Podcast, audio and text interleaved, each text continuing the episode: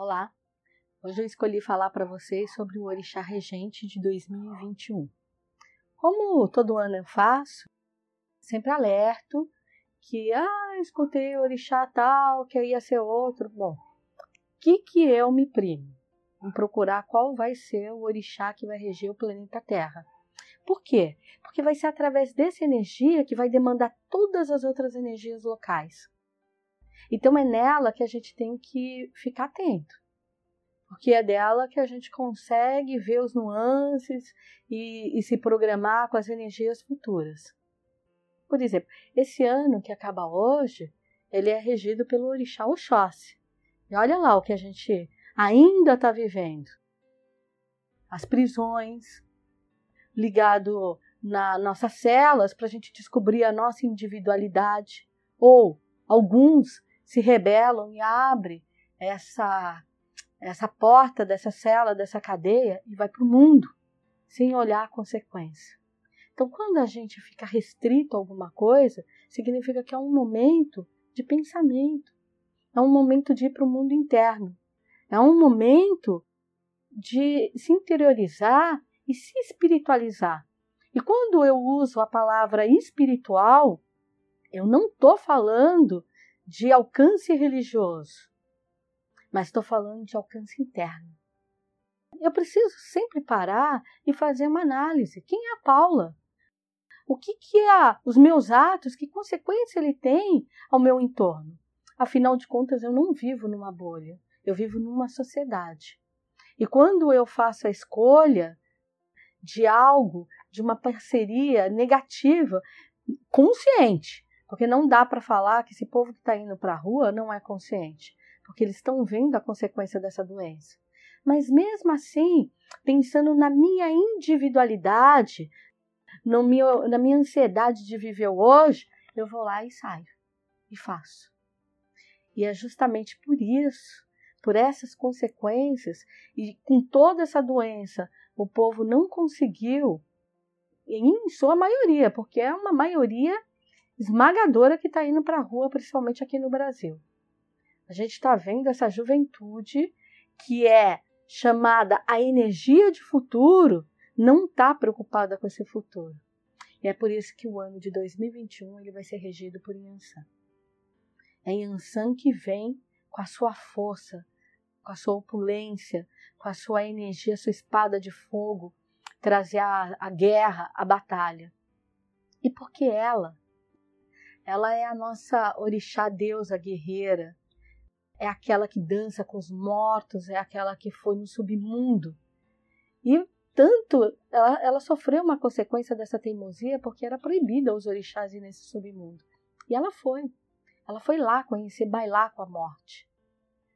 Por consequência, nesse acordo que ela fez com Iku, Kiku é a morte, mas que morte é essa? É a morte natural? Porque dentro da visão espiritual do candomblé, a gente tem é, duas mortes.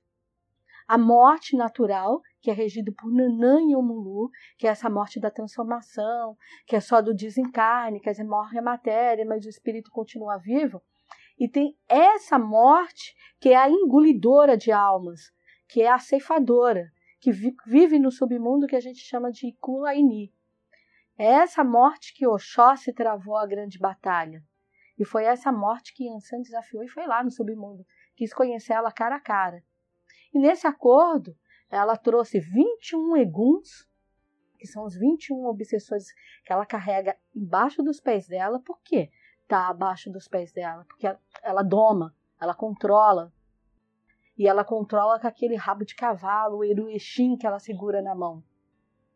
E qual foi o interesse de Ku mandar esses 21 obsessores? Era justamente para isso. Era para continuar sendo o olheiro, por mais que Yansan controle. Mas lembre, existe o livre-arbítrio. E mesmo aquilo que a gente julga para o mal, eles também têm o livre-arbítrio.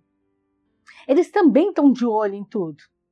Então, esses olheiros de Ku que está na Terra, e que hoje não é mais só esses 21 obsessores de Yansan, né, os eguns dela, e sim a cada ato mal pensado da gente, que é a gente que hoje comanda o planeta Terra dentro da vivência, a gente foi libertando mais e mais, até que esse ano a gente libertou a própria Cu.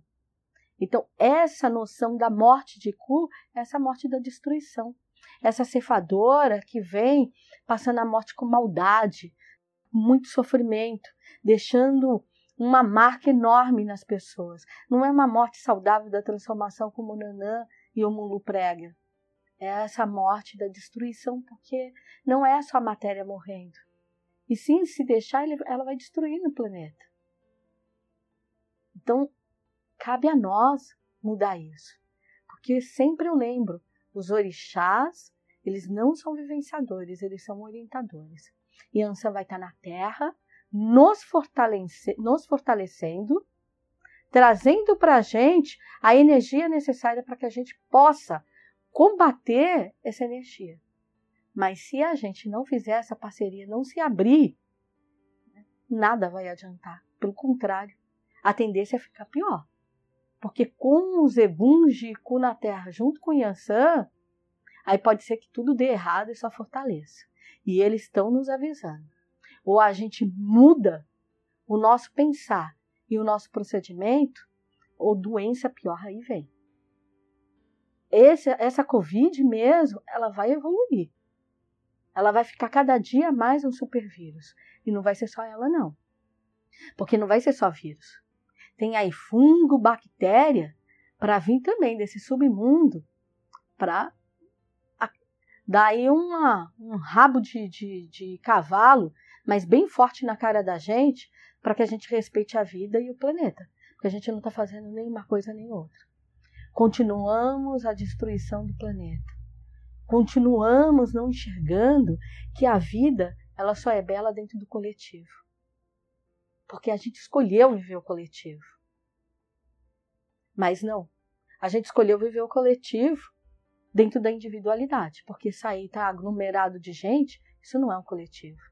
Isso aí é querer aplacar o desejo da individualidade. De eu achar, ai, tô cansada de máscara, tô cansada de ficar dentro de casa, ai, se amanhã eu morrer. Não, vou aproveitar o dia de hoje.